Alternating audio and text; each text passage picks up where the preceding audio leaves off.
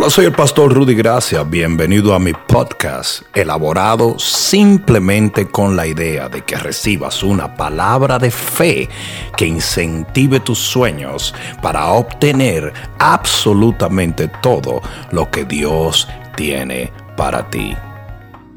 Toma tu Biblia en la mano en el libro de Ezequiel,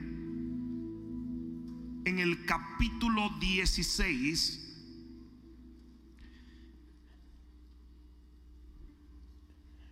Y en el versículo 1 dice la palabra de Dios. Vino a mí palabra de Jehová diciendo, hijo de hombre, notifica a Jerusalén sus abominaciones. Si Dios le llega a decir eso a un predicador hoy en día, dice, eh, creo que tienes el correo electrónico equivocado. Porque hoy los pastores son porristas, no profetas. Hay veces que Dios te va a decir, dile a fulano lo que está haciendo que a mí no me agrada. Y nosotros tenemos que aprender tanto a exhortar a la gente como a reprender a la gente. Notifica a Jerusalén sus abominaciones. Y di, así ha dicho Jehová el Señor sobre Jerusalén, tu origen y tu nacimiento es de la tierra de Canaán, tu padre fue amorreo y tu madre etea.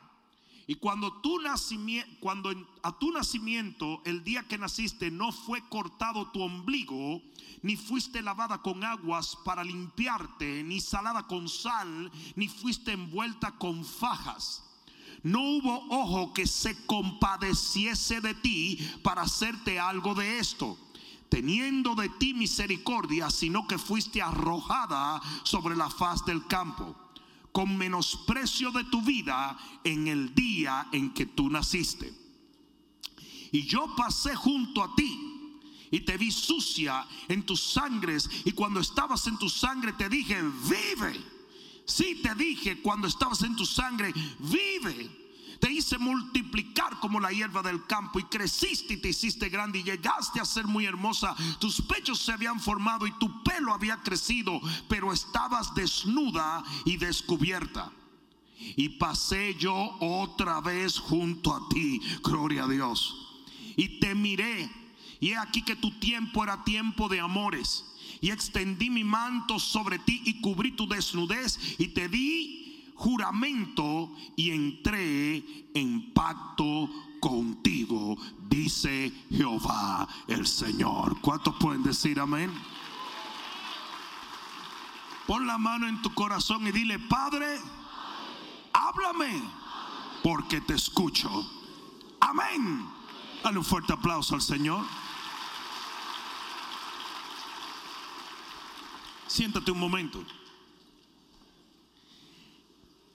Este pasaje que acabamos de leer habla de dos dispensaciones. Habla de la iglesia o del pueblo de Israel, la eclesía en el Viejo Testamento, y habla de la amada o la elegida del Señor. Por eso para poder explicar lo que el Señor me asignó esta noche, lo cual es la clave del avivamiento, yo voy a literalmente ir versículo por versículo de los primeros versículos de este pasaje para que puedas entender qué es lo que el Espíritu de Dios trata de decirle a la iglesia hoy. Dice aquí la palabra, así ha dicho Jehová el Señor sobre Jerusalén, tu origen, porque está hablándole al pueblo de Israel le dice, tu origen y tu nacimiento es de la tierra de Canaán. Nosotros no somos de la tierra de Canaán. El pueblo hebreo es de la tierra de Canaán. Esa fue la promesa que Dios le hizo a Abraham. Y dice, tu origen es de la tierra de Canaán. Tu padre fue amorreo y tu madre fue etea. No nos está hablando a nosotros, está hablando al pueblo de Israel. Obviamente, porque algunos de ustedes van a decir, mi papá era boricua y mi mamá dominicana. Yo no sé de qué está hablando. No, aquí está hablando de su pueblo en el Viejo Testamento. Dice, en cuanto a tu nacimiento, el día en que naciste, no fue cortado tu ombligo, ni fuiste lavada con aguas para limpiarte, ni salada con sal, ni fuiste envuelta con fajas. O sea, no hubo cuidado, no hubo amor. Dice, no hubo ojo que se compadeciese de ti para hacerte algo de esto, teniendo de ti misericordia, sino que fuiste arrojada sobre la faz del campo con menosprecio de tu vida en el día en que naciste. ¿Por qué? Porque el pueblo hebreo o la iglesia, entre comillas, del Viejo Testamento nace en cautiverio nacen bajo el yugo de Egipto y era un pueblo despreciado, era un pueblo esclavo. Hasta ahora me están siguiendo, ¿verdad que sí? Estamos hablando de un pueblo que cuando nace era insignificante. Cuando los egipcios, que eran los poderosos, veían al pueblo de Israel, el pueblo de Israel no valía 10 centavos aún a nivel global de lo que se conocía en aquel entonces el mundo, era el pueblo más insignificante de la tierra. Pero, alguien diga pero. Dice la Biblia, y yo pasé junto a ti. Y cuando Dios se mete en el asunto, todo cambia. Y cuando ese pueblo estaba esclavo, cuando ese pueblo no tenía nada, no tenía dirección, no tenía tierra, no tenía sueños, el Señor vino y lo encontró y dice, yo pasé junto a ti, te vi sucia en tus sangres. Y cuando estabas en tu sangre te dije, vive. Y eso fue lo que Jehová hizo. Él llegó a un pueblo muerto y lo hizo vivir. Él llegó a un pueblo enfermo y lo sanó. Él llegó a un pueblo insignificante y le dio valor. Él llegó a un pueblo perdido y lo rescató. Alguien va a tener que decir amén. Y aquí es donde viene lo interesante. Y esto fue lo que, lo que Dios hizo por el pueblo de Israel.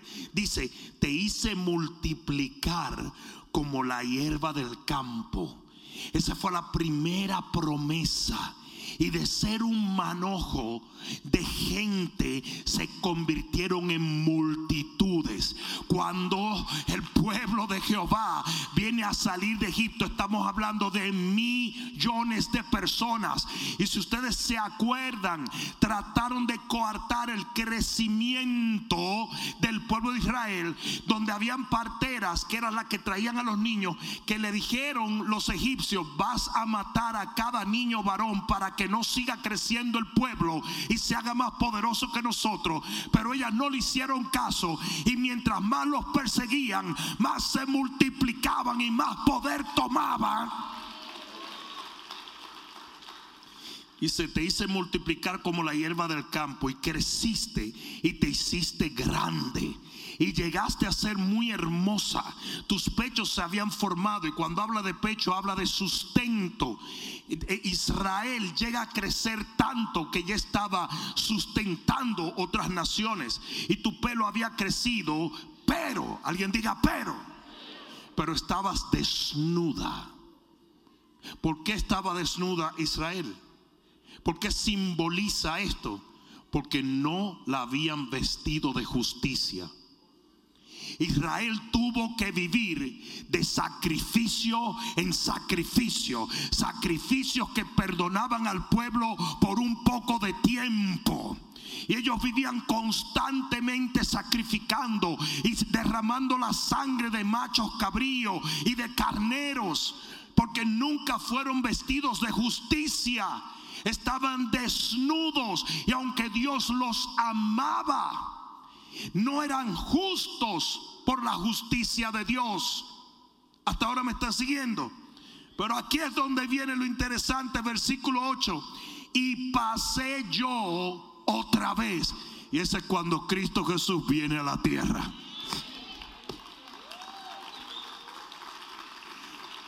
Y de aquí en adelante ya no le está hablando al pueblo hebreo, ahora le está hablando a la iglesia de Cristo.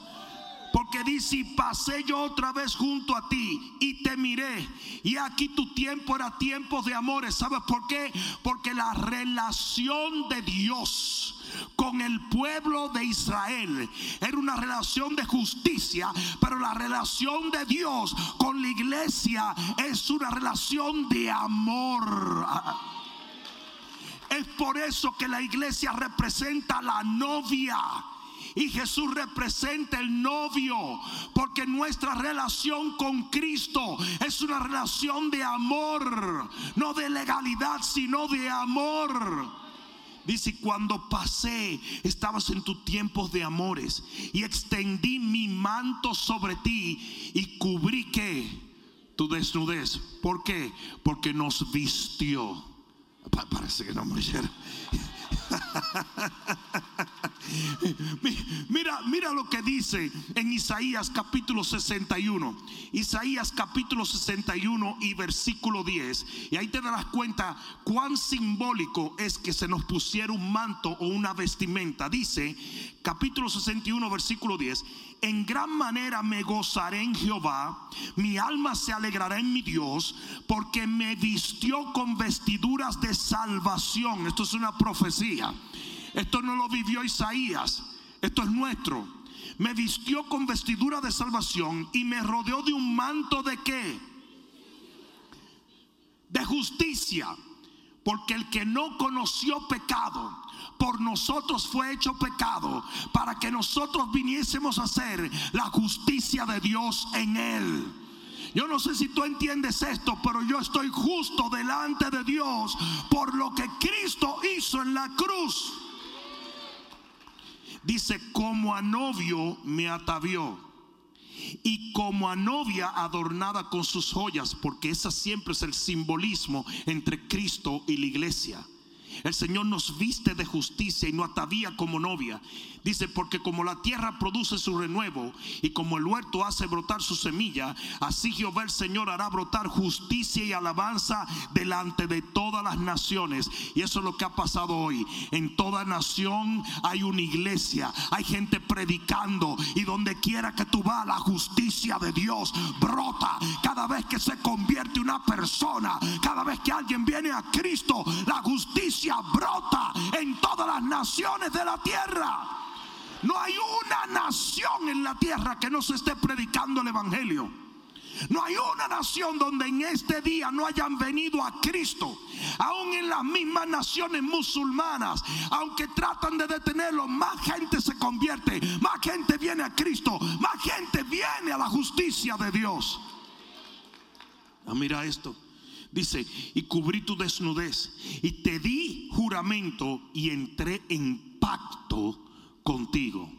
Ese es el pacto en la sangre del cordero. Dice, y te lavé con agua. Y esto habla del lavamiento por la palabra. Te lavé con agua y lavé tu sangre de encima de ti. O sea, que el pasado fue borrado en nosotros. No sé si tú estás entendiendo esto toda la sangre que había en nosotros, que simbolizaba nuestro pasado, ya no está en nosotros. Tus pecados fueron echados al fondo de la mar. Y mira lo que dice. Y te ungí con aceite. Fue la iglesia de Cristo la que recibe la plenitud del bautismo del Espíritu Santo. Hasta ahora me están siguiendo.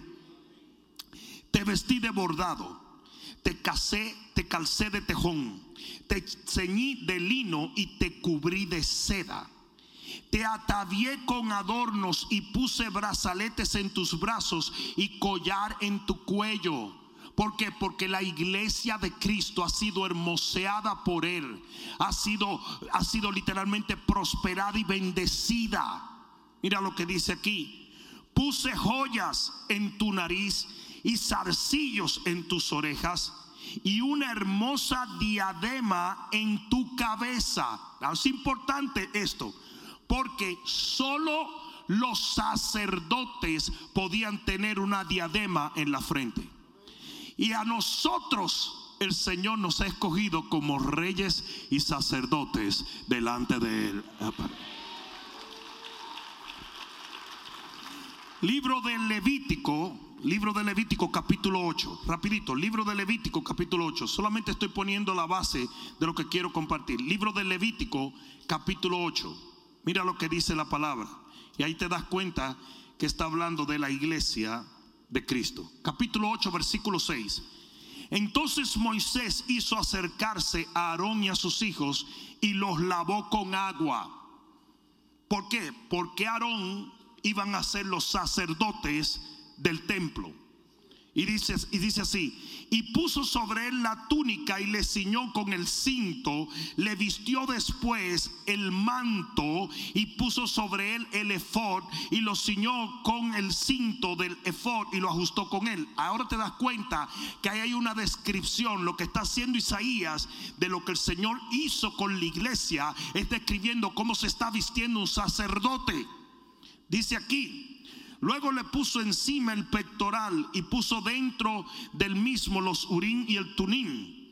Después puso la mitra sobre la cabeza y sobre la mitra en la frente puso una lámina de oro, la diadema santa como Jehová había mandado a Moisés. O sea que lo que está describiendo Isaías es como la iglesia de Cristo está siendo levantada como una iglesia de gente sacerdotales. ¿Me están escuchando? ¿Alguien ha entendido eso? Nosotros somos sacerdotes para ministrar a Jehová y al pueblo eternamente y para siempre. ¿Alguien me escuchó? Entonces mira esto. Dice, y te puso, y, eh, volviendo a nuestro texto en Ezequiel, perdón, he dicho Isaías un par de veces, Ezequiel 16, dice, versículo 13, ah, así fuiste adornada de oro y de plata y tu vestido era de lino fino. Ustedes saben que solo a la novia se le ha concedido que se vista de lino fino. Y en ese momento, en ese instante, Dios está hablando de cómo su pueblo había sido bendecido por estar accionando correctamente. Hasta ahora me siguen seda y bordado comiste, flor de harina de trigo y miel y aceite, y fuiste hermoseada en extremo, prosperaste hasta llegar a reinar. Esa es la iglesia de Cristo. Esa es la iglesia de Cristo. Nosotros hemos reinado en autoridad por mucho tiempo como iglesia. Y Dios nos ha prosperado, aunque no le guste a alguna gente que se utilice la palabra prosperidad, Dios es el que prospera su iglesia. Y si te diste cuenta en este pasaje, dice que él ha puesto oro y láminas de oro y diademas. ¿Por qué? Porque siendo sacerdotes, los sacerdotes se vestían con todo tipo de riquezas. Y así Dios ha vestido la iglesia de Cristo, riquezas espirituales y aún físicas. Alguien debió decir amén. Y dice en el versículo 14, escuchen y salió tu renombre entre las naciones a causa de tu hermosura porque era perfecta. Señores, oigan bien, la iglesia de Cristo Jesús está en todas las naciones de la tierra. No hay un rincón en el globo terráqueo donde no se conozca la iglesia de Cristo. ¿Por qué? Porque Dios lo quiso así. Esto no lo logró el pueblo de Israel. Recuerden que el pueblo de Israel llegó a conquistar algunas tierras, pero nunca pasó de un territorio. Nosotros hemos conquistado la tierra, los cuatro puntos cardinales y cada rincón la hemos conquistado como iglesia de Cristo. Y dice que la hermosura nuestra, todo el mundo decía, wow, porque eso ha sido la iglesia. Esto es avivamiento. Avivamiento es cuando la gente ve la iglesia hermosa. Y la gente dice, yo quiero ir a la iglesia, yo quiero ser de Cristo, yo quiero ver qué es lo que esa gente tiene. Eso es avivamiento. Cuando la gente a la cual tú le estabas predicando va a tu casa y te dice, ¿a qué hora tú vas a la iglesia? Te espero aquí para poder ir contigo. Eso es avivamiento. Cuando tú no tienes que hablar mucho, la gente corre al altar y se convierte sin que se lo digan. Eso es avivamiento. Cuando los brujos, la gente llena de pecado, corre a Cristo porque ve la hermosura que hay en Él. Cuando la gente ve la gente de Dios como gente digna, que lo ve hermoso. ¿Mm? Eso es avivamiento. Dice, a causa de mi hermosura que yo puse sobre ti, dice Jehová el Señor. Mira esto, la hermosura de Dios, ¿y cuántos saben que Él es hermoso? Dios la derrama sobre el cuerpo. Y cuando Dios derrama esa hermosura sobre el cuerpo, la gente comienza a anhelar ser parte de ese cuerpo. Eso es avivamiento. Pero, mira lo que dice el versículo 15. Pero confiaste en tu hermosura, no en la de Dios, en la de ella. No en la de Dios, sino en la particular. Se envaneció. Hay mucha gente en este tiempo que por más cosas que Dios ha hecho por ellos, ellos han rechazado y desechado a Dios. Y dice aquí, confiaste en tu hermosura y te prostituiste a causa de tu renombre y derramaste tus fornicaciones a cuantos pasaron, suyas eras. Y esa es la iglesia que está constantemente corriendo al mundo. Que cada cosa nueva, que cada moda nueva, la iglesia se mete por ahí y un día está con Cristo y otro día está con el diablo y un día está con Cristo y otro día con el diablo. ¿Cuántos ustedes conocen algún cristiano así? Y tomaste de tus vestidos y te hiciste diversos lugares altos y fornicaste sobre ellos. Cosa semejante nunca había sucedido ni sucederá jamás. Tomaste a sí tus hermosas alhajas, los dones de Dios, lo que Dios le proporcionó a la iglesia. Algunos en la iglesia lo utilizan para hacerlo indebido. Si usted tiene vida, es porque Dios le ha dado vida. Si usted tiene...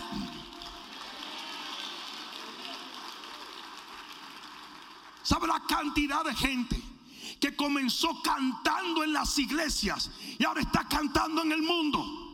La cantidad de hombres de negocio que prosperaron en la iglesia y ahora están en el mundo la cantidad de cristianos que fueron sanados milagrosamente en la iglesia y utilizaron la salud que Dios le dio para irse al mundo.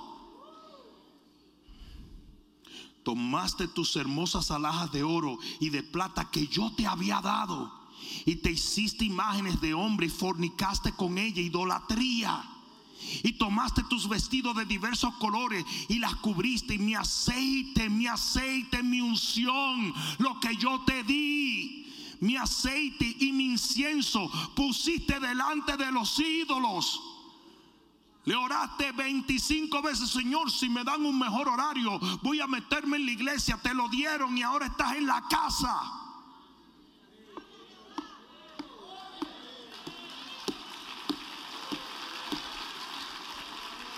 Si me paras de esta cama, Padre mío, te voy a servir. Parado estás sin servirle. Si me prospera, yo voy a ser el primero en edificar tu casa. Y cada vez que hablan de diezmo y ofrenda o voto, sales corriendo.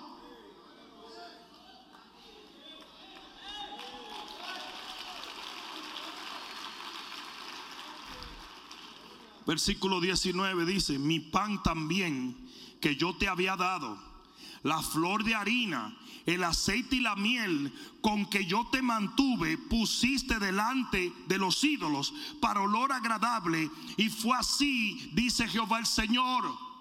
Y el problema que estamos viendo hoy en la iglesia es la gran cantidad de cristianos que bailan en dos bailes. De vez en cuando vienen a la iglesia y son muy santos, pero cuando salen por ahí son el mismo diablo. No mires a los lados en este momento, pero tú sabes que lo que estoy hablando es una verdad. Y Dios me dijo, denuncia las abominaciones y eso es lo que estoy haciendo. Eso fue lo primero que el Señor le dijo al profeta, porque tú sabes lo que necesita la iglesia. Necesita una voz profética hoy en día. ¿Cuánta gente no está viviendo una doble vida en la iglesia? Alabando a Dios aquí y viviendo en pecado ahí afuera. Una devoción fofa, una falta de compromiso impresionante. Si tus pulmones tienen aire es porque Dios te hizo respirar hoy. Si hoy puedes caminar es porque te ha mantenido de pie. Y Dios se ofende cuando tomas los dones que Él dio para usarlo para Él. Y se lo entregas a los ídolos que tú mismo te formas. Y bien críticos que son los evangélicos para criticar a los católicos. Los católicos tendrán sus ídolos en, en, los templos, pero nosotros lo tenemos durmiendo con nosotros en la cama, mandándolo a la escuela en la mañana o en el garaje. Ah, ah, se van a hacer como que no estoy hablando con ustedes, ¿verdad? Y hoy ser egoísta, ser mentiroso, ser rebelde, ser vanidoso, todas esas cosas se valen hoy en la iglesia. Todo se vale. Dios nos ha dado tanto. Yo dije, Dios nos ha dado tanto. Hace solamente unos meses millones de personas murieron en el globo terráqueo, pero tú estás vivo. negocios arruinados, gente destruida a nivel global, pero por alguna razón el Señor te extendió misericordia y te está bendiciendo y te está prosperando. Usted tiene que servirle a Dios con todo lo que Dios le da.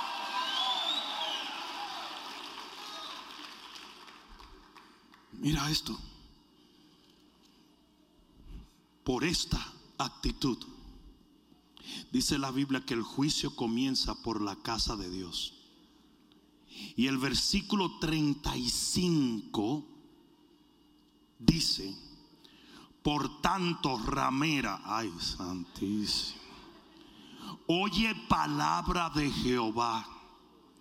Así ha dicho Jehová el Señor por cuanto has sido descubierta tus desnudeces en tus fornicaciones, cuando me has sido infiel, cuando no has seguido mi propósito, cuando no has hecho lo debido, dice aquí, y tu confusión ha sido manifiesta a tus enamorados. ¿Quién eran los enamorados? Todos los que sedujeron al pueblo de Dios cualquier cosa que te seduce, cualquier persona que te seduce para alejarte del Señor o para utilizar tu tiempo, tu salud, tu dinero, tu energía para otra cosa que no sea para el reino, es un enviado del diablo. Dice aquí, tus enamorados y a los ídolos de tus abominaciones y en la sangre de tus hijos, los cuales le diste, por tanto, he aquí, y aquí es donde viene, por eso le llamé este mensaje la clave del avivamiento. Ustedes recuerdan la descripción. Dice, la hermosura tuya la querían todas las naciones. Esa es una iglesia en avivamiento. Cuando nosotros brillamos tanto que todo el que esté en tinieblas sale corriendo a donde estamos nosotros. Ustedes han visto esas luces que ponen, ¿verdad? Y de repente todos los bugs se atraen a esas luces. Es así. Yo no sé si ustedes alguna vez han visto un bombillo tenue en un lugar oscuro y tú ves que todos los pajaritos están atraídos a la luz. ¿Se han dado cuenta de eso? Y eso pasa con la iglesia de Cristo. La gente ve la hermosura de la iglesia de Cristo y quiere estar allí. Eso es avivamiento. Y mientras la iglesia estuvo vestida de lino y sirviéndole a Dios, dice que la hermosura era deseada por todas las naciones. Pero mira lo que dice aquí.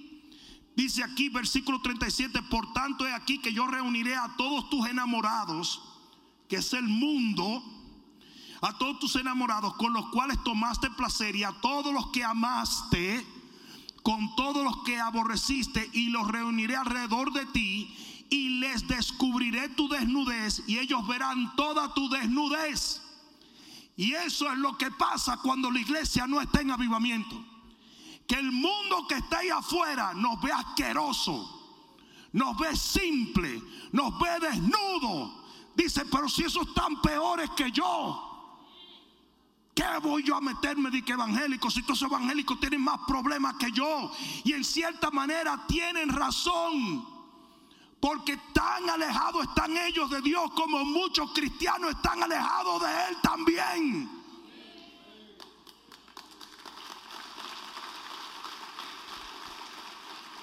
Y de una iglesia descrita allí como hermosa, preciosa, que las naciones la miraban y la deseaban y la anhelaban. Y eso es avivamiento que tú puedes llegar a cualquier sitio del mundo. Y cuando tú dices eres cristiano, yo soy de Cristo, yo quiero a Cristo. Queremos iglesia, queremos ver la gloria de Dios. Pasa a ser una iglesia rechazada Vas a ser una iglesia donde sus enamorados, que son el mundo, los que los seducen, la hayan tan desnuda, desprovista como ellos. Porque Dios expone a la iglesia.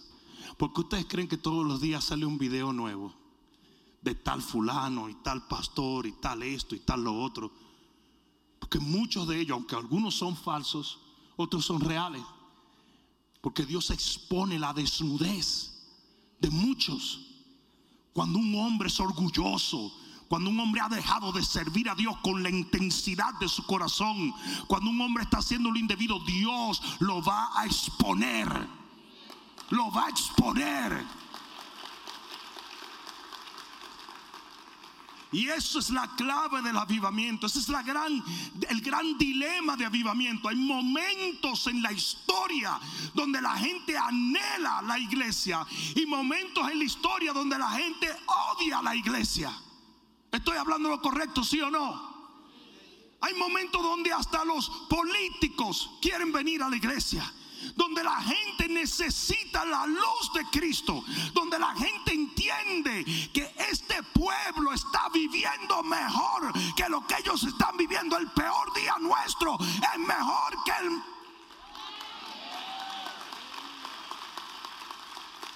El mejor día que ellos tengan.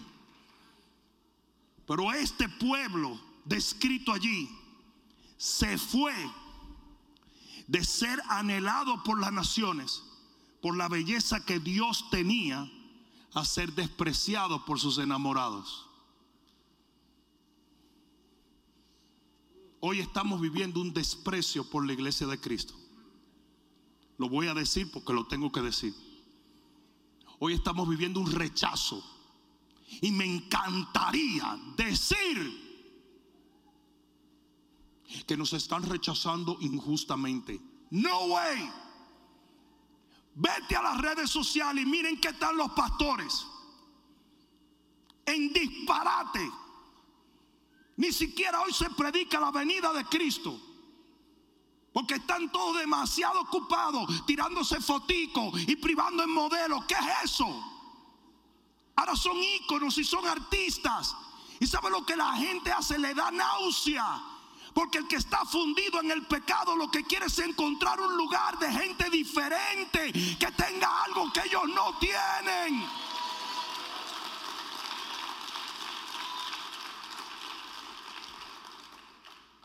Y hoy en día lo que tú ves en las redes sociales, nadie se convierte a eso. Si yo fuera un pecador inmundo y veo a estos cristianos en las redes sociales, yo digo, chico, ¿qué es eso, hermano? Eso está más endemoniado que yo.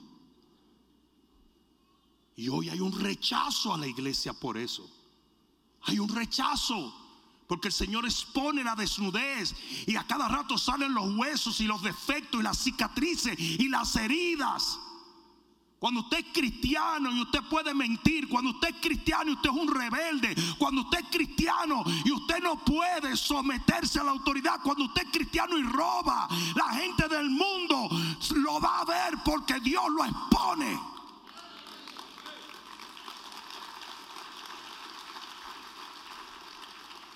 Otro día yo me meto en las redes sociales y veo un cantante cristiano famoso bebiendo alcohol. No, yo no soy legalista. Pero ponte en los zapatos del impío. Ponte los zapatos del hombre alcohólico que quiere dejar el alcohol. y está viendo un icono del evangelio chupando. Are you kidding? Hello. Hoy hay un rechazo hacia la iglesia. Porque nuestra desnudez como iglesia de Cristo en esta generación se ve. Se nos vio el refajo, decían en Santo Domingo. Santo Domingo dice, mm, no te confíes de esa, que ya se le vio el refajo. Quiere decir que, no te privando en serio, que le vimos lo que tenía abajo. Mm, mm, no, no. Y honestamente, hoy ha habido, hay mucho que decir de la iglesia. Cristianos que predican de fe y viven en temor. That doesn't. En la pandemia un montón de cristianos escondidos igualitos a los vecinos. No vienen a la iglesia, no siembran, no hacen nada, no oran, nada, nada, nada. No diezman, no ofrendan, no ayunan, no oran, no hacen nada. Nada. Y cuando el mundo lo ve, dice, son tan peores que yo. Hasta cierto punto es verdad, porque ellos no han visto luz, pero nosotros sí. Les voy a decir cuál es la clave de por qué esa iglesia tan bendecida se convirtió en una iglesia juzgada en el versículo 30 del capítulo 16 del libro de Ezequiel. Dice, cuán inconstante fue tu corazón y aquí es donde viene la inconstancia del creyente es lo que trae el desprecio de la gente. Cuando usted me dice a mí que usted se convirtió, pero yo veo que usted es una peor mamá que cualquier otra que no está convertida, eso es inconstancia. Cuando usted me dice que ya usted no roba y usted roba, eso es inconstancia. Cuando usted me dice que usted es santo y usted anda mirando a otras mujeres, eso es inconstancia. Cuando usted me dice que es íntegro y le roba un hermano, eso es inconstancia. Y eso era lo que pasaba con el pueblo de Israel. Un día estaban fu y otro día estaban fa. Mire, yo no soporto la gente inconstante. Óigame bien lo que voy a decir. Yo no soporto la gente inconstante. No lo soporto. Yo tenía un amigo que tenía un perro. Y un día tú llegabas a visitar al amigo y el perro te movía la cola. Otro día te metí una mordida en el tobillo. Y yo quería matar a ese perro. Es más, y el perro se murió. Y se lo dije a mi amigo, lo maldije por freco, mordiendo profeta. ¿Qué es eso?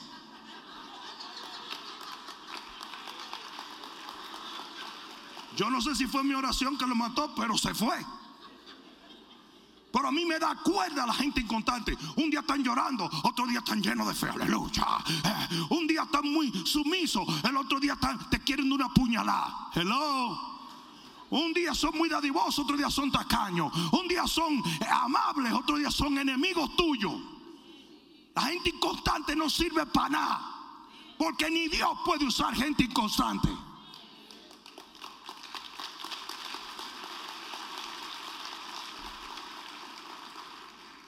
Y eso fue lo que dijo.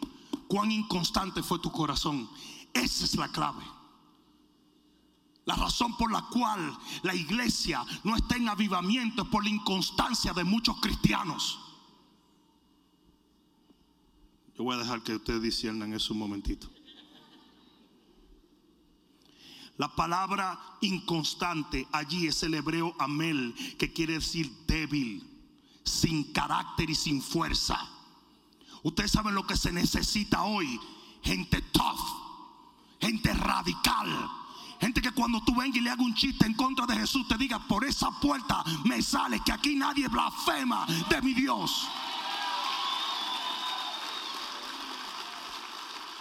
Tipos que vendían droga y hacían 5 mil dólares al día, ahora hacen 25 dólares al día, pero le están sirviendo al Señor y prefieren lo poco con honestidad que lo mucho sin integridad.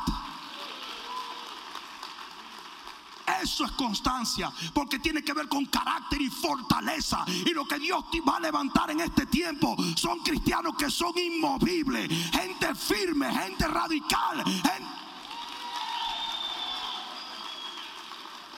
gente que diga, aunque me maten, le voy a servir. Así dijo Job. Todo el mundo diciéndole, Job, maldice, ah, ah, aunque él me matara, yo con todo le voy a servir. Eso es lo que se necesita, ese tipo de radicalismo cristiano. El cristiano que deja de venir a la iglesia porque está lloviendo, deberían de borrar el nombre de ellos del libro de la vida. El cristiano que tiene discípulo y no lo atiende. El cristiano que tiene la oportunidad de venir a orar a la iglesia sin que lo metan preso y le den cuatro palos. ¿Sabe la cantidad de cristianos que ahora mismo en Afganistán están matando? Aunque las noticias no lo dicen. Están revisando quién es cristiano y lo matan inmediatamente. Y ese es el tipo de cristiano que se demanda en esta generación. Es el tipo de cristiano que vive en avivamiento. Es el tipo de cristiano que ve la gloria de Dios.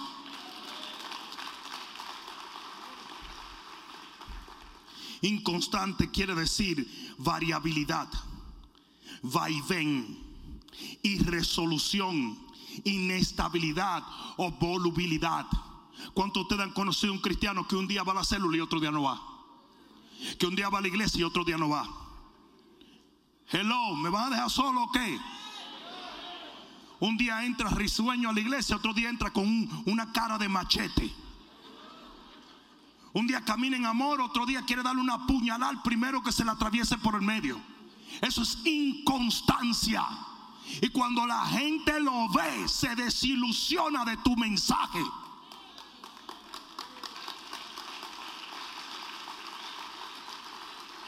Una mujer que un día se viste decente y el otro día se viste indecente.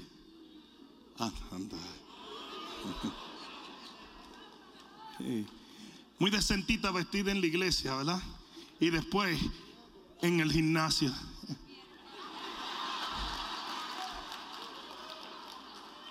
En Instagram, en Facebook. ¿Qué es eso? ¿Qué es eso? Aunque yo los miércoles no voy a la iglesia, mejor voy los domingos porque los miércoles, los miércoles me toca gimnasio. Ese es el tipo de cosas que la gente ve y dice, estos no son de Dios. Por lo menos yo no sé, eso no existe. Tú eres la carta para que la gente lea. Tú eres la carta. La gente va a ver en ti el Evangelio. Si la gente va a aprender santidad, lo tiene que aprender de ti. Si va a aprender devoción, lo tiene que aprender de ti. Si va a aprender constancia, la tiene que aprender de ti. Dice la Biblia frío o caliente porque el tibio lo vomito. Dios odia la tibieza y eso es la inconstancia. Y es un día estoy y otro día no estoy. Imagínate que tú trataras las cosas de tu vida como algunos tratan la iglesia.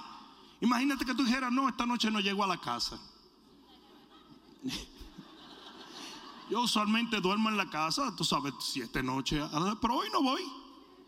Porque así cristianos que dicen, no, yo no voy para la iglesia ahora. ¿Por, ¿por qué? Pues, está bien, yo fui el domingo. Pero ¿a qué comiste hoy? ¿Por qué tú no dices, yo me comí un steak el domingo, no voy a comer hasta el otro domingo? ¿Por qué no, por no te ayuno una semana que esa panza lo necesita?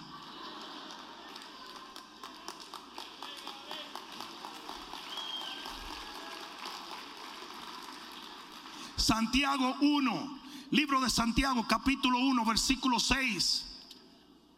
Vamos a explorar un momentito solamente lo que yo considero que es la clave del avivamiento. Santiago capítulo 1. Dios, pero esta Biblia es nueva, Dios mío. Rebelde como ella sola.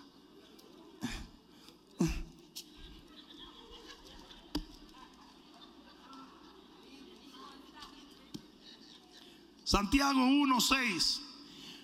Pero pida con fe, no dudando nada, porque el que dude es semejante a la onda del mar, que es arrastrada por el viento y echado de una parte a otra. Esa es la gente inconstante, la gente que duda, la gente que un día dice no estoy seguro. y lo agarra cualquiera y lo tira para acá y lo trae para acá. Se encuentra con un tío que de repente ahora se hizo teólogo Google. Y ese tío te dice, pero es que de acuerdo al Viejo Testamento es un baboso, acaba de leer eso en Google. Y de repente agarra un cristiano supuestamente que está firme y le da un estrellón y el tipo te deja de venir al servicio. Porque un loco vino y le digo, ¿por qué? Porque el que duda, el que tiene dudas, el que ha albergado dudas, es una persona tan inconstante que es como el viento que se lo lleva de un sitio a otro. Mira lo que dice aquí. No piense, pues quien tal haga que recibirá cosa alguna del Señor. El hombre de doble ánimo es inconstante en todos sus caminos. Alguien debió decir amén allí. ¿Cuánto han conocido un tipo de cristiano así? Que no tiene milagros, que no tiene poder, que un día viene, otro día va, que no se sabe cuándo está firme. Ese es el tipo de gente que le da un mal nombre al Evangelio. Mira lo que dice segunda de Pedro, capítulo 14, perdón, segunda de Pedro, versículo 14 y 15. Y aquí es donde viene el peligro de ser inconstante. Mira lo que dice. Segunda de Pedro 2:14. Tienen los ojos llenos de adulterio y no se sacían de pecar, seducen a las almas. ¿A quienes seducen? Tú sabías que el enemigo tiene un equipo de gente que cuando tú eres inconstante te lo manda a la casa, te lo manda al gimnasio te envía un mensaje por Facebook. El diablo tiene ese tipo de gente. Dice aquí, seducen a las almas inconstantes. Eso eran los enamorados que Dios mencionó en Ezequiel 16. Esos enamorados sedujeron a esa iglesia que era inconstante en todo lo que hacía. Y mira lo que dice. Dice, inconstante, tienen el corazón habituado a la codicia y son hijos de maldición.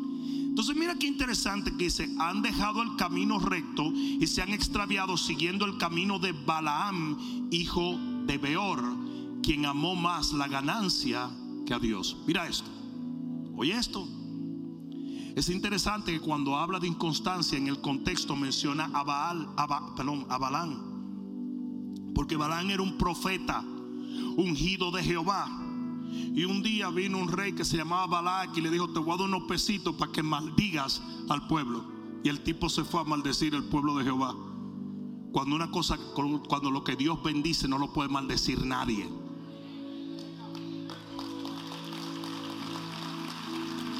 Pero esa es la seducción de la inconstancia. Esa es la seducción de la inconstancia. Cuando usted está flojo, cuando su corazón no tiene carácter, cuando usted no es radical, cualquier gente lo empuja a hacer lo que sea. Usted tiene que llegar a un punto donde la gente sepa que a usted nadie lo va a sacar de su seguridad en Cristo. ¿Por qué que yo no tengo ni un solo amigo que me invite a hacer lo malo? Porque que todo el mundo sabe que lo peor que puede pasar si se junta conmigo es que se convierta. ¿Hace cuántos años yo no tengo un individuo que venga a buscarme para hacer una vagamundería, para hacer? No, eso no existe en mi vida. Porque todo el que me conoce sabe bien que soy constante en todo lo que hago para Cristo. Me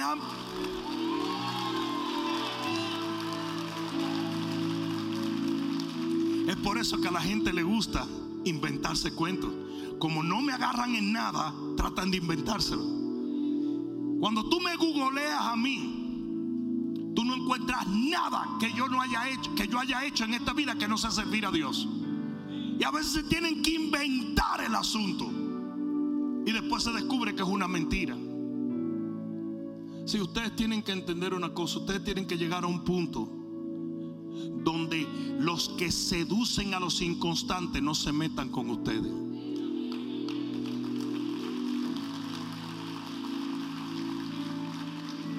¿Sabe lo que pasa cuando tú mientes?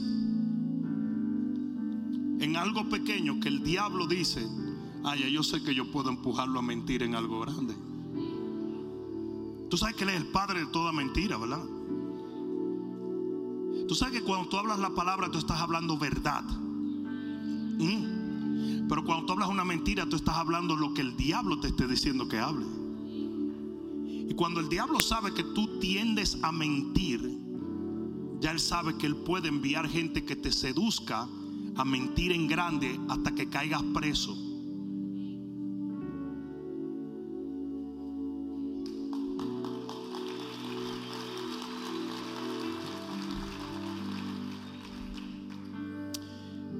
En Primera de Corintios capítulo 15 versículo 57. Primera de Corintios capítulo 15 y versículo 57.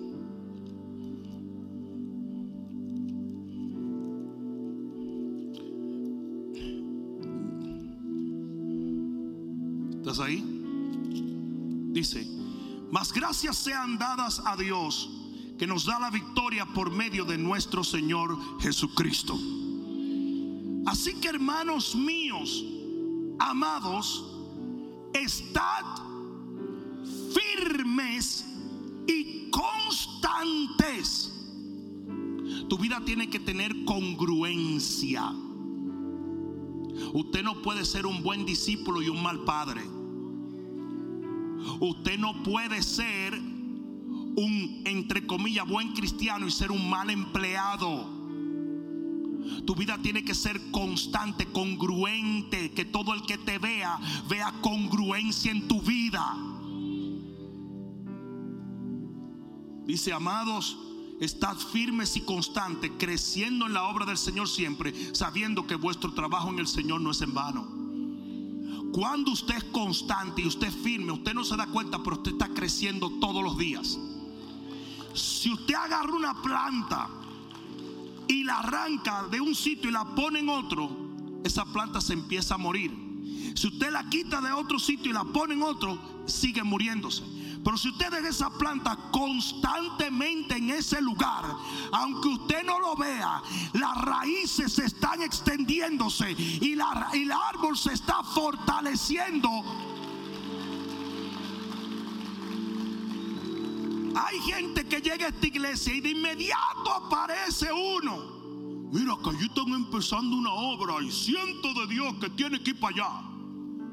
O en, o en Orlando están vendiendo, están, están pagando cinco pesos la hora más en el trabajo. Y la gente arranca por ahí como un loco. Y vive de un sitio a otro. No es constante en nada.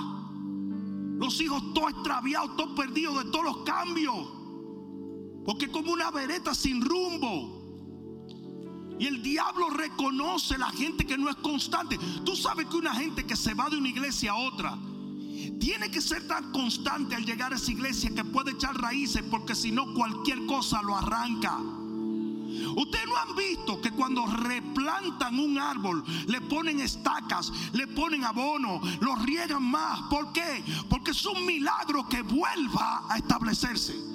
Imagínate que cada cinco meses esa gente haga lo mismo. ¿Cuántos ustedes no han visto una gente que cambia de trabajo cada 20 días? Es que en todos los trabajos, en todos me odian. Qué coincidencia, ¿verdad?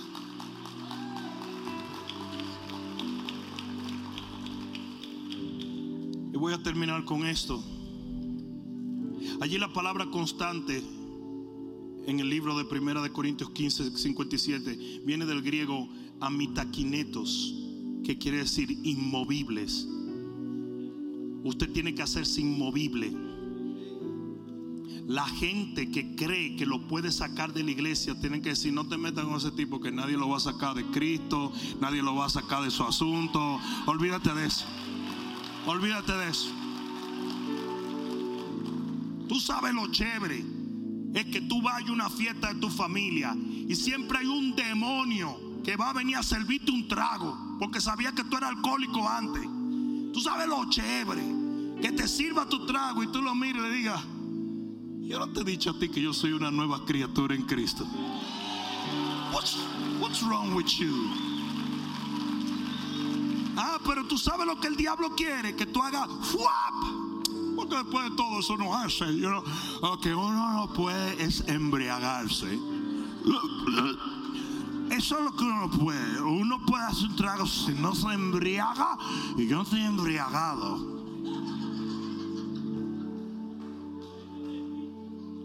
Sabes que cuando tú haces eso, tú puedes estar mandando almas al infierno. ¿De qué te sirve predicarle a una gente allí cuando tu inconstancia allí está mostrando otra cosa?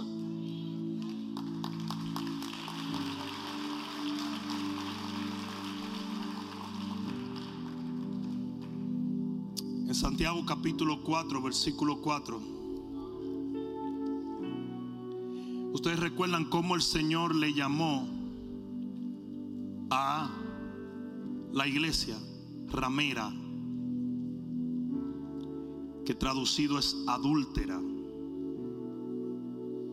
Le llamó adúltera y en Santiago dice la Biblia en el capítulo 4 y en el versículo 4, mira lo que dice.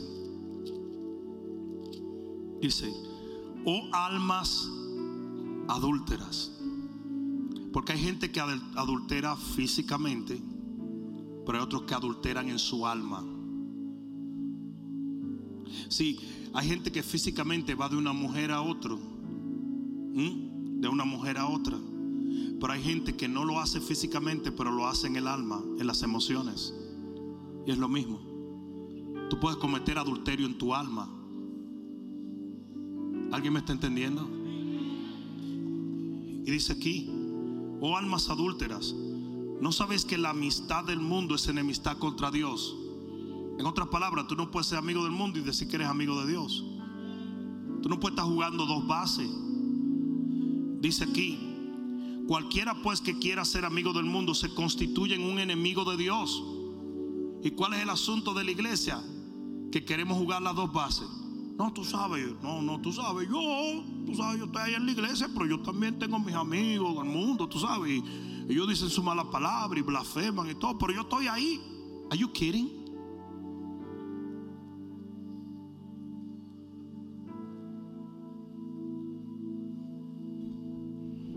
Una de las cosas más malditas que hay ahora mismo en el mundo son las redes sociales. Hay muchos hombres cometiendo adulterio en el alma en las redes sociales. Muchas mujeres adúlteras por las redes sociales. Muchos. Pero como eso no se predica hoy, los cristianos se dan por aludidos. Y dicen, no, no, it's okay. Dios conoce mi corazón. Si Él lo conoce y lo ve que está podrido. Mira lo que dice. ¿O qué pensáis? Que la escritura que dice en, vano el espíritu que Él ha hecho morar en nosotros nos anhela celosamente. Versículo 7. Versículo 6, perdón. Pero Él da mayor gracia. Por esto dice, Dios resiste a los soberbios y da gracia a los humildes. Someteos pues a Dios y resistid al diablo y Él huirá de vosotros. Él huirá de vosotros. Ah, yo te voy a decir, todo el mundo ha oído esa escritura, pero no ha leído lo anterior. El inconstante no puede hacer esto. Ustedes saben por qué hay gente que no tiene autoridad. Porque no reina con las leyes del reino. Porque es inconstante. Sí, le voy a decir una cosa. Hay gente que cree que el nombre de Jesús es un, amuleto. ¿Mm? Viene un demonio. Jesús. ¡Ah! No, eso no es un amuleto. Ustedes no recuerdan que un tipo pensó eso, se llamaban los hijos de Exiba. Y fueron a echar un demonio. Y dijeron, fuera demonio por Jesús, el que predica a Pablo. Y el demonio le dijo, a Jesús conozco y a Pablo también, pero a ti te voy a pegar una ahora mismo. Eso no es un amuleto. Hello. Eso no es un amuleto. Tu vida tiene que estar limpia en comunión con Dios para que tú tengas la autoridad de reprender un espíritu sucio o inmundo. Si usted es tan inmundo como el espíritu que está reprendiendo, it ain't gonna work.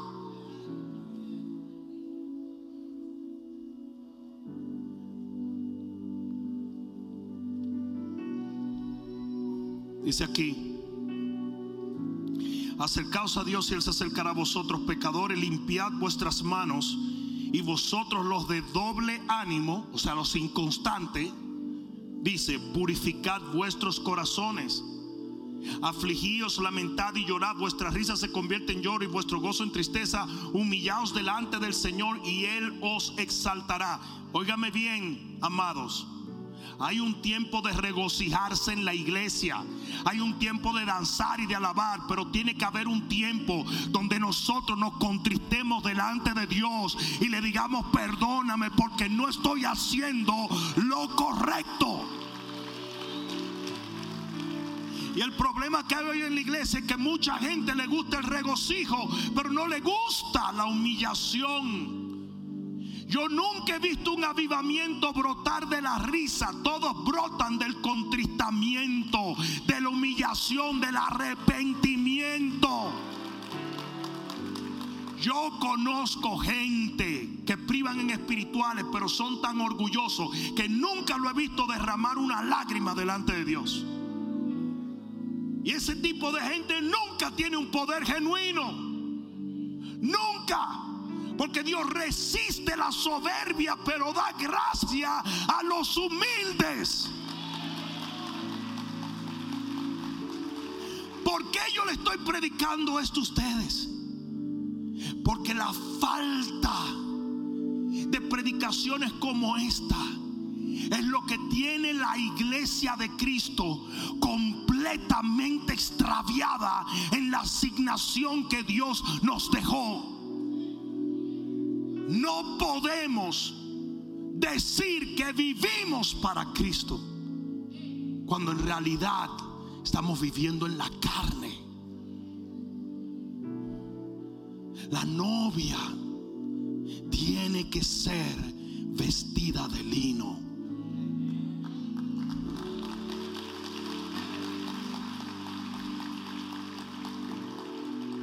Ponte de pie un momento, por favor.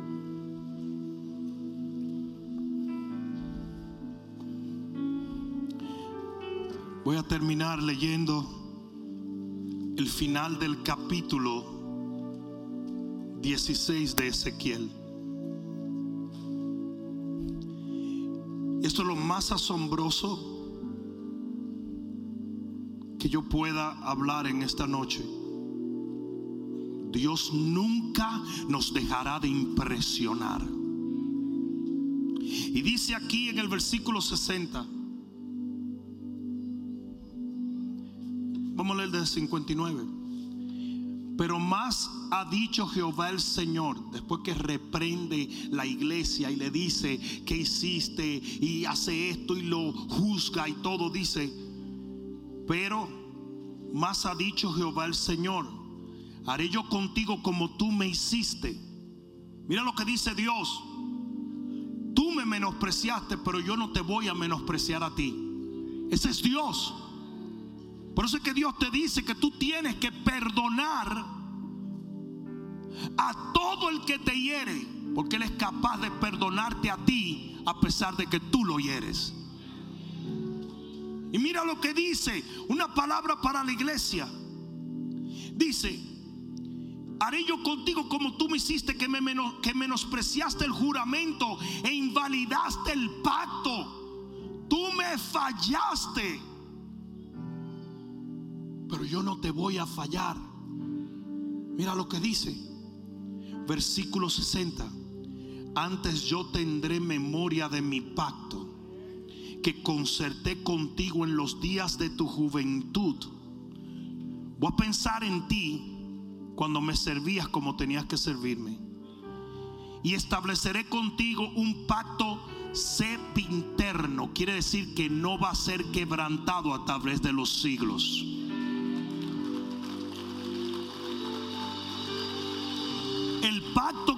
Tiene con nosotros no lo rompen ciertos errores. ¿Me están escuchando? Eso no quiere decir que tú puedes darte el lujo de cometer errores porque te lo voy a leer ahora. Versículo 61. Y te acordarás de tus caminos. Eso es lo que Dios quiere. Que tú reflexiones de las cosas que estás haciendo mal que cuando Él te tenga esa misericordia tan grande que te perdona por haberle sido infiel, tú reflexiones y te acordarás de tu camino y te avergonzarás. Eso es lo que Dios quiere de la iglesia.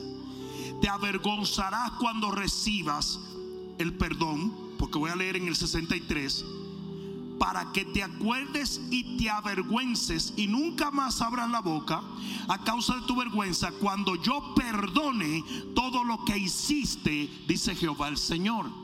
Entonces, oye cómo funciona el asunto. Dios bendijo la iglesia. La iglesia le fue infiel. Dios la juzgó, la corrigió, le jaló las orejas, la instruyó pero luego le dice, te voy a demostrar cómo tenemos que hacer las cosas.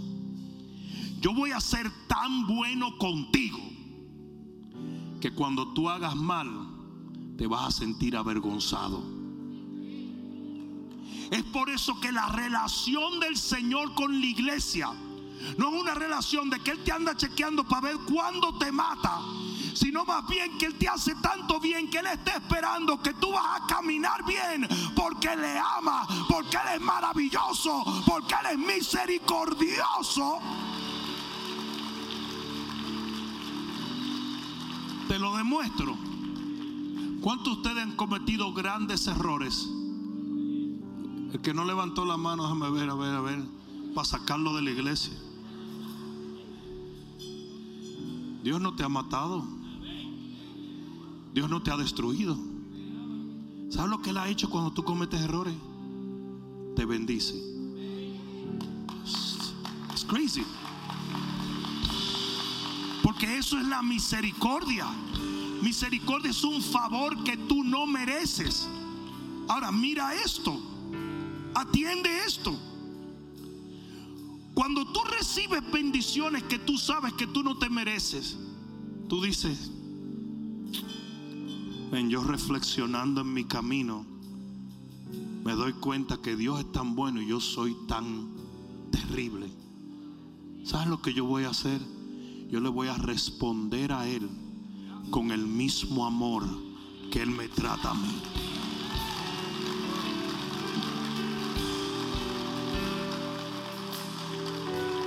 Habrá alguna gente que dice, no, no, no, no.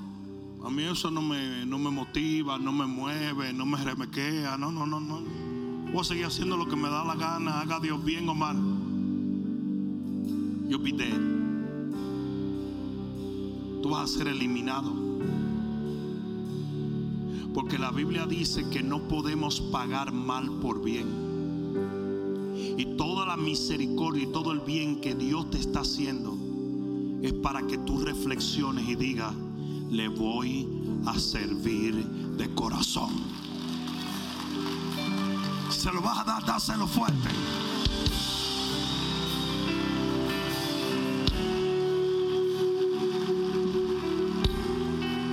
En las iglesias tradicionales se utiliza el poner en disciplina a la gente. Y para poder poner en disciplina a los hermanos hay que estar vigilándolo. Y el espionaje las iglesias evangélicas es peor que en Cuba. Y cualquiera te chotea. ¿Tú sabes lo que yo vi a fulano haciendo? Y ahí viene el pastor y cataplan una disciplina. Tiene que oír el servicio desde el baño. Por seis meses. Eso no funciona. Eso no funciona. En esta iglesia no usamos eso porque si usted no se enamora de Dios. Yo dije, si usted no se enamora de Dios, si usted no tiene una relación con Dios por amor, nadie, nadie, nadie lo va a hacer caminar derecho. voz y quiero que se oiga. El hombre que ama a su mujer pega cuerno. Don't give me bologna. No me venga a mí, no, pero que mi abuelo, no, no, no, no. La mujer que ama al hombre no le es infiel, ni con el pensamiento. Y no hay que buscar policía, ni tener cámara escondida, ni gente siguiendo a nadie. Porque mientras hay amor, va a haber respeto e integridad.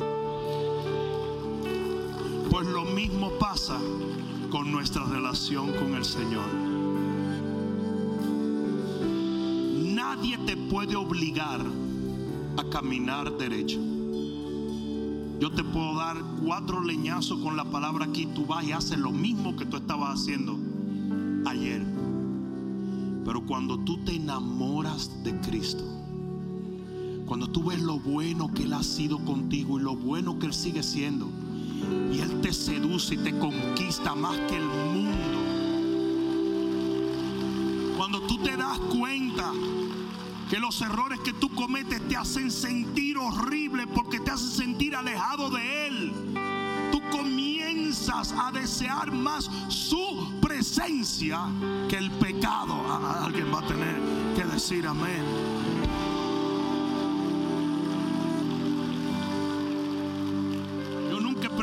contra el alcohol. Aquí han llegado alcohólicos y de inmediato dejan la bebida. Yo nunca he predicado contra la droga. Con excepción de uno que estoy viendo ahí que está medio high. Rapidito la gente tira la droga a un lado. Y ustedes dirán, ¿por qué? Porque se enamoraron de Cristo. Yo dije, se enamoraron de Cristo con esto y te lo voy a poner de esta manera. El esposo que ama a su mujer la mantiene o no. Si usted ama a una mujer, usted la va a dejar pasar trabajo. Don't give me, please, please.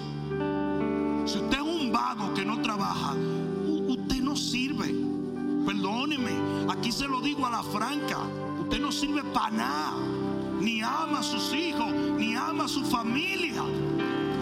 Porque lo que usted ama, usted lo sostiene, lo guarda, lo mantiene, lo cuida.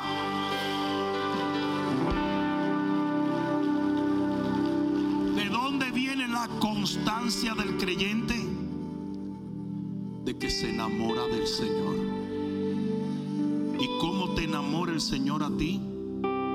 Haciéndote una multitud de favores y misericordias. Y si usted lo ignora es porque quiere ignorarlo. Porque el simple hecho de que usted esté aquí esta noche demuestra que Dios lo ama. Se lo vas a dar, dáselo fuerte. Aleluya. Ven un momento al altar y nos despedimos aquí. Acércate, acércate, acércate. Y cierra los ojos y levanta las manos.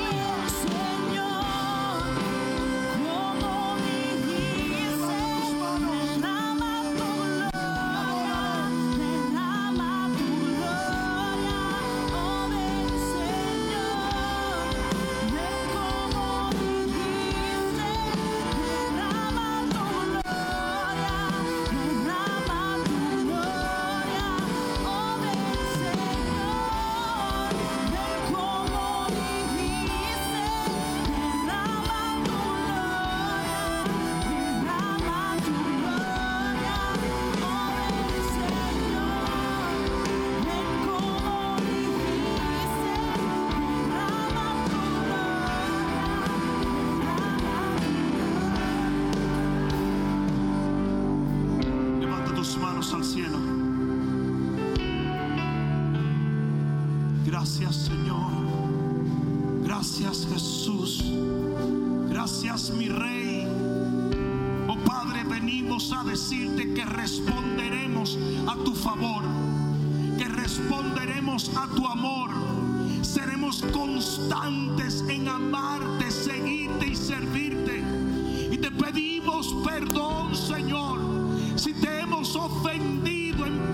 Pensamiento, palabra u obra.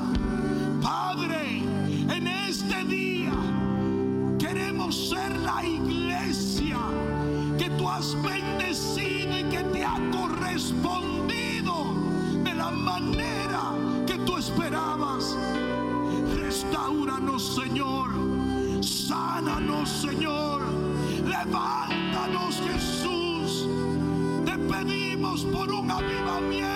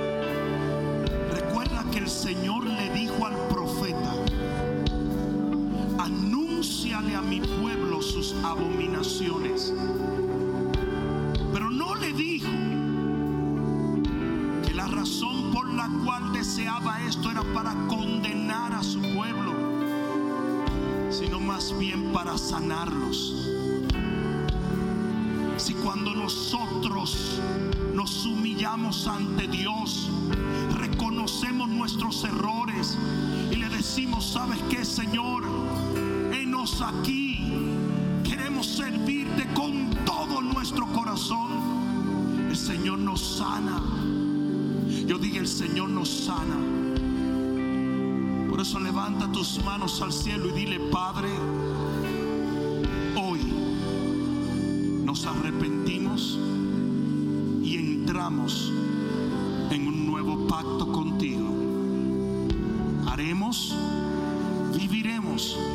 y caminaremos tal y como tú deseas. Responderemos a tu amor, a tu favor y a tu misericordia. En el nombre poderoso de Jesús.